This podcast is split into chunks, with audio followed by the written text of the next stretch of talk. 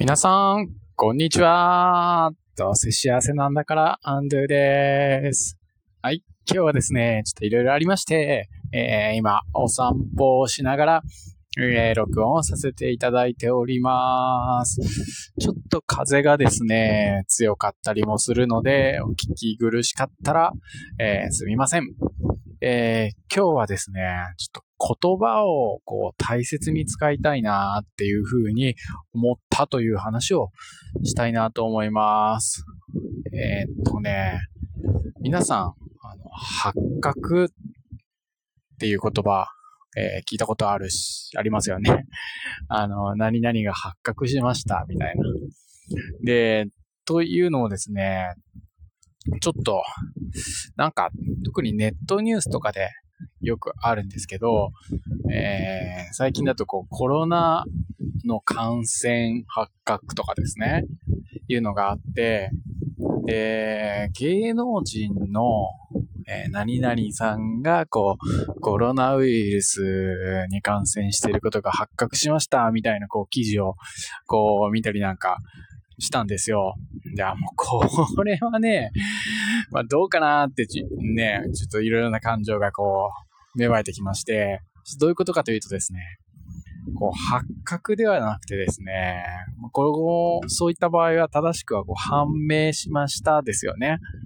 うん。まあ皆さんちょっとお分かりになるかと思うんですけども、発覚っていうのは、要するに、なんかこう、悪いことだとかですね、こう、悪いことですよね。っていうのをなんか隠してることだとか、隠蔽してることなんかが、えー、明るみになったっていう時に使う言葉が発覚ですよね。で、判明したっていうのはね、えー、明らかに、えー、分かったっていうことですから、えー、この場合コロナウイルスに感染したのは何も悪いことでもないし、コロナにかかってたよってことをこう隠してたっていうことね、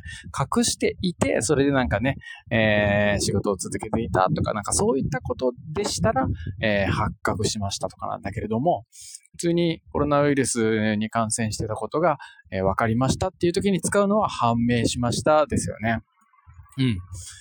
なんかね、こういうのを、えー、間違えた、知らなくて間違えてたりなんかすると、やっぱりね、えー、まあ、罪だしというか、こう、悲しいし、僕なんかもこうやって喋ってるし、まあ、子供たちの前でも、えー、いつもね、普段こう喋ってるので、正しい日本語をね、えー、使っていきたいなというふうに思いましたね。うん。まあ、本当小学、中学生の頃とか、まあ高校生の時とかもそうなんですけど、まあ、僕国語の勉強とか社会の勉強とかそういうのが嫌いで、まあ理系の勉強、数学理科とかだけやりたくて、えー、進学を、えー、普通高校ではなくて、えー、高専っていうところに進学を決めたような、えー、経緯もあったりするもんですから、なかなかね、今でも、えー、変な日本語を使うっていうふうに、えー、周りの人から言われていて、日本語がね、弱いんですけれども、まあ、本当にそういったことをね、